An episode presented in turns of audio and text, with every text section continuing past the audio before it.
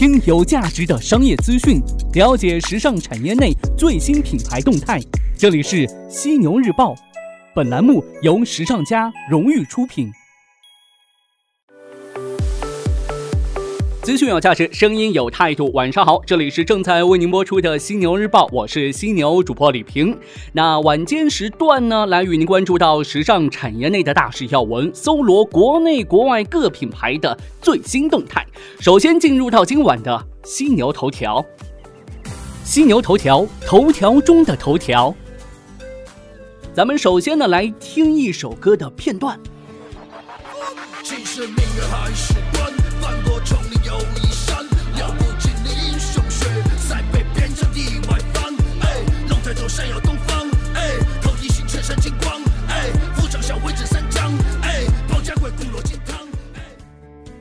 秦时明月汉时关，翻过重岭又一山。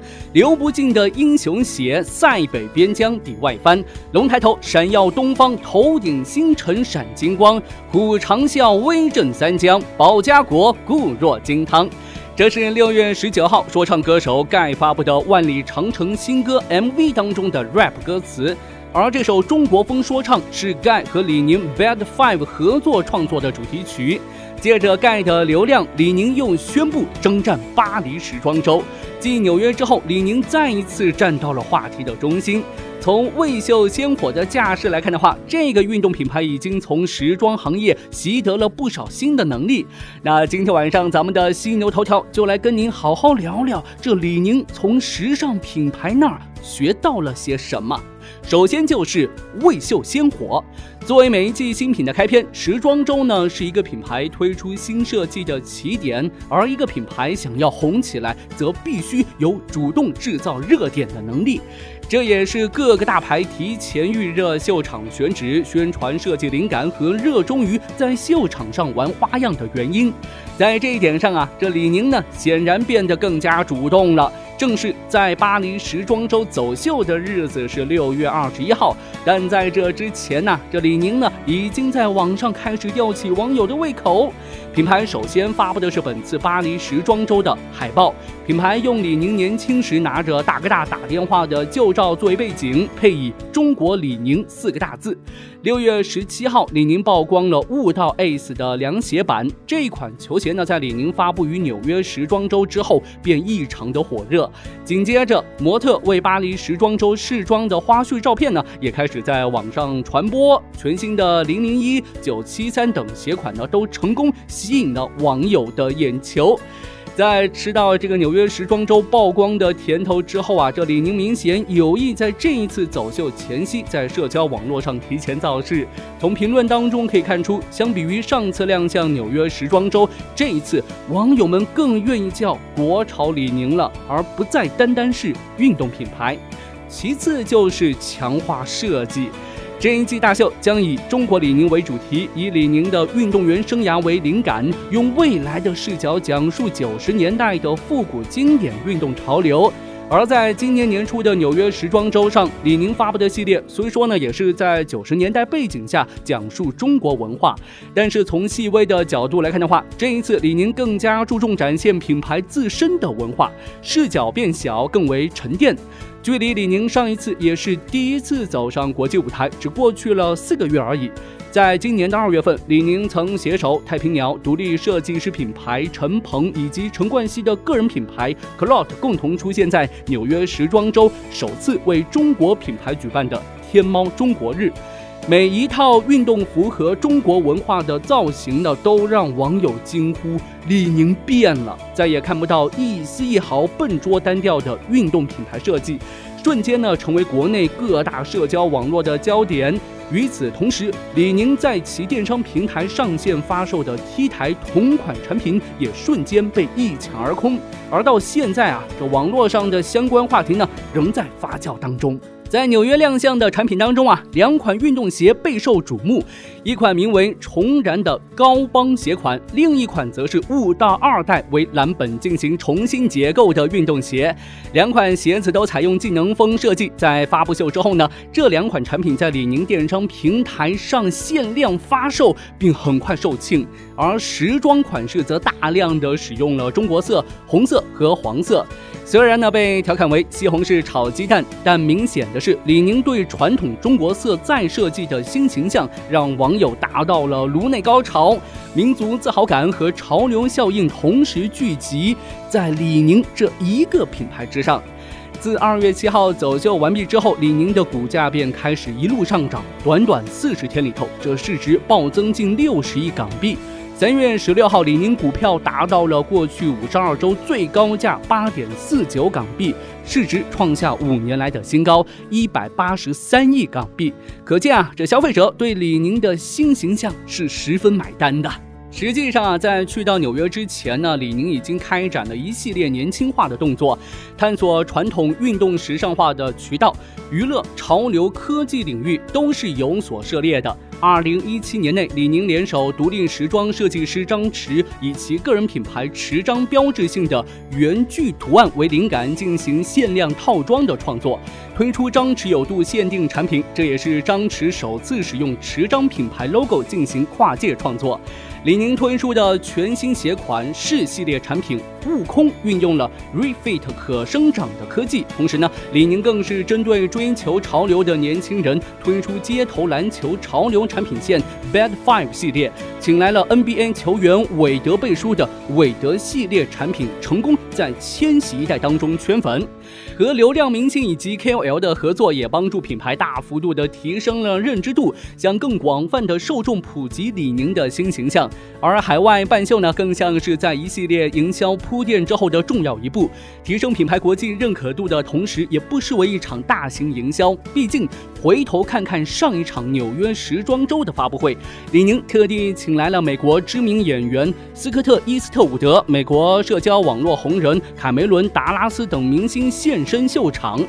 事实上啊，李宁在海外市场的拓展呢，早有行动。李宁的国际化起始于二零零一年，当时呢，他在西班牙开设第一家海外品牌店，但不久之后呢，受困于欧洲债务的危机，经营乏力的李宁门店以闭门收场。此后，加上中国市场遭遇到激烈的竞争，二零一二年之后，李宁把海外业务交给当地经销商打理，放弃主动出击海外市场。此后呢，李宁在海外的动作主要是赞助一些体育俱乐部和韦德等国际球星，但是效果甚微。现在来看的话，时装秀可能是救了李宁一命。长久以来，中国消费者都抱有看到中国制造变为中国创造的希冀，主动走出国门，踏入一线奢侈品品牌的地盘，正好顺从了这种民族主义情怀，也可以理解部分李宁走秀货品在线上大卖的现象。而上海良熙品牌管理有限公司创始人程伟雄曾向一些媒体表示，啊，相比各大赛事赞助投入以及签约名运动员代言，时装周走秀相对而言的话，成本是更低的。不过呢，一些人也对此存在忧虑，在李宁模特试衣的后台照片微博下，就有网友评论表示，所以证明中国李宁只有外国人才穿得好看。这无疑呢是对李宁的一个警钟，在国际市场获得再多的肯定，也脚踏实地的面对咱们中国本土市场。秀场上的秀款大部分都不会走到零售门店当中，而只是作为品牌形象和概念塑造的方式。所以呢，在本土零售市场的运营以及对大众消费者的普适程度，依旧是传统运动品牌转型需要直面的问题。在时尚界，消费者总是乐于看到变化，而在舆论。高峰期过后，热度能维持多久，才是品牌应该重视的问题。好的，头条过后，进入到资讯速递的板块，与您关注到各品牌的最新动态。我们首先来关注到歌丽丝。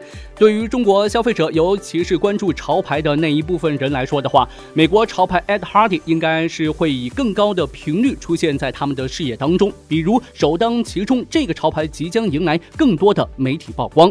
近日呢，Ed Hardy 在上海世贸商城举办2019春季新品发布会，与多数时尚品牌大秀，主要邀请时尚媒体、买手、经销。商、渠道合作商以及消费者代表出席不大相同，甚至和品牌自身过去几年的发布会比的话也不一样。Ed Hardy 这一次开出的官秀宾客的名单覆盖面更大，还包括了不少投资者和财经媒体。二零一六年，格里斯通过子公司东明国际以二点四零五亿元的价格收购了该品牌大中华区运营实体香港唐利国际控股有限公司百分之六十五的股权，并在六月份支付了五千五百五十万元人民币，继续收购其百分之十五的股权。自二零一五年上市之后呢，格里斯便开始频繁的收购海外品牌，除了 Ed Hardy 之外呢，还收购了德国时装品牌 l o r i a 在中国。内地的设计权、使用权和所有权，法国时装品牌 IRO 的全球经营权，以及美国设计师品牌 Vivienne Tam 的大部分股权。由此，咱们可以看到，卖大女装起家的歌丽丝正努力做着潮牌生意。江南布衣这边，可持续时尚已经成为全球服饰行业最关注的话题之一。为提升自身时尚话语权，国内品牌也开始盯上这一市场。根据时尚商业快讯，江南布衣近日公布将推出一个全新时尚环保品牌 Reverb。以配合集团多品牌扩展的策略，并透过品牌及品类组合多元化横向扩展业务。有观点认为，江南布衣这一次推出的品牌呢，是对可持续时尚的一次实践，更代表了当下新一批国内商业品牌的需求。而江南布衣选择在可持续时尚话题最受关注的当下。推出 Reverb 也有着自己的考量。江南布衣集团投资与创新副总裁在上月举办的2018年哥本哈根时尚峰会上曾表示，江南布衣对可持续时尚的重视，并非单是出于道德要求，而是商业需求。从另一个方面来看的话，江南布衣对可持续时尚的解读也是回归产品，也就是把产品打磨得更具独特性与吸引力。这位副总裁进一步的解释啊，江南布衣最初选择使用天然环保面料的动机是防止竞争对手抄袭，价位更高的环保面料在品质上与其他产品拉开差距，也保证了品牌的独特性。上周被沽空机构称为骗子的安踏体育，近日获得多位大行看好。昨日开盘股价大涨百分之五点七六，市值约为一千一百八十七亿港元。汇丰证券在与安踏体育举行了会议之后发表报告，基于对二零一八年至二零一九年的二十三倍市盈率预测啊，维持其买入评级，目标价维持四十六点九港元。富瑞集团发表研究报告指出，预期安踏体育有潜力继续增加。加市场的占有率，未来两年的收入及净利润呢，也有望持续的上升。因此呢，重申与安踏买入投资评级，目标价为四十四点五港元。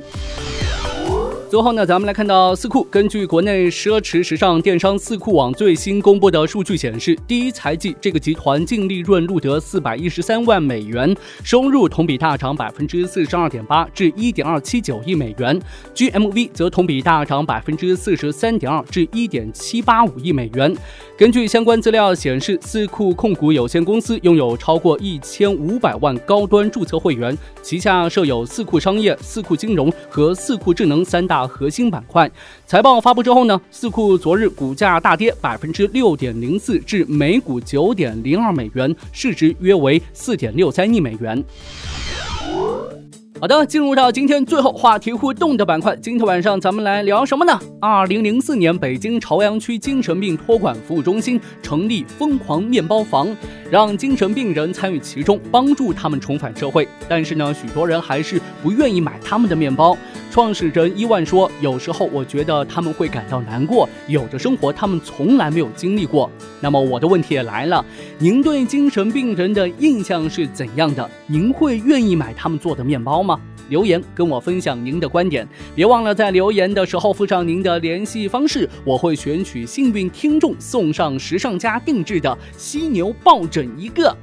昨天晚上咱们聊到英国萨塞克斯大学的研究人员经过实验发现，不同味道的水对人的行为会产生不同的效果。酸味呢更容易让人冒险，甜味和鲜味呢更容易让人做事保守。咸味和苦味呢似乎对人们的行为、性格等没有任何影响。科学家们因此也建议某些高危行业人群应该减少日常生活当中进食酸辣食物的概率。而你。您偏爱什么味道呢？来看一下我可爱的吃货听众朋友们都是怎么说的。一位叫做嚣张狂鼠在线夹人，这位听众说：“我爱吃酸，小时候喝醋，现在醋已经满足不了我了。我吃柠檬，像吃橘子那样吃柠檬。哎呀，我的妈呀，想想我都觉得酸呐！这位朋友真的是太牛了，佩服佩服。还有一位叫做小布丁的听众说。”我爱吃辣，无辣不欢。没有辣椒，我就活不下去了。这位朋友是四川的，还是湖南的，还是江西的？因为这三个地方的人真的很能吃辣。但辣其实呢，不是一种味觉，是一种痛觉，是热和痛的综合反应。那它是通过对口腔的刺激与食品本身的味道综合，就会让我们有一种舒爽过瘾的感觉。这就是辣。味觉呢，只能靠尝出来的。呃，我们可以做一个实验，把这个辣椒酱涂抹在手上，仍可以感受到刺痛感。哎，呃，咱们中国人口众多，每个地方的口味呢也不尽相同。有人爱吃辣，有人爱吃酸，有的人呢则偏爱鲜。但是随着大众健康意识的增强，少吃盐、清淡口味成为越来越多人的选择。所以，为了健康，咱们的口味。可别太重了，您说呢？好的，今天晚上咱们就聊这么多，感谢您的收听，欢迎您吐槽本期节目，我会关注您的每一条留言，同时呢，也欢迎您关注时尚家学院微信服务号和小程序，时尚时尚最时尚的时尚专家的家，商学院的学院，时尚家学院里的更多精彩等待您的发现。我是犀牛主播李平，明天晚上的犀牛日报与您不听不散。what am i if i still love you？Would you mind if things don't last? Would you mind if I hold on to you so that I won't crash? Morning light, I'm at your door. One last time, no one's there. I drove all night just to beat you home. Would you mind if I? Would you mind if I wait? I really, really wanna love you. I'm really, really only yours. And even if it don't last forever, I wanna let you know. We really had something special. It's hard trying to let it go. I'm just being honest. I'm still in the moment. Would you mind if I still loved you? Would you mind if things don't? Would you mind if I hold on to you so that I won't crash? Up all night, I can't let go. Won't stop trying, need you to know. It's worth the fight once I get back home. Hope you don't mind that I waited. Would you mind if I wait right? Really, really wanna love you. Even if it don't last forever, then I wanna let you know. Really had something special. It's hard trying to let it go. I'm just being honest. I'm still in the moment. Would you mind if I still loved you? Would you mind if things don't last? Would you mind if I hold on to you so that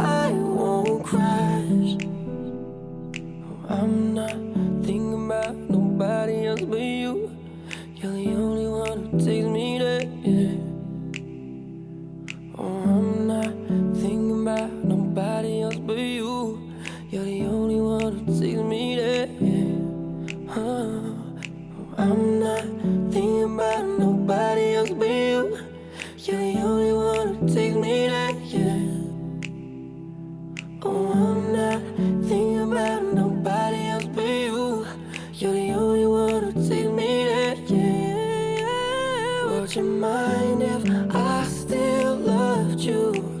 Would you mind if things don't last? Would you mind if I hold on to you so that I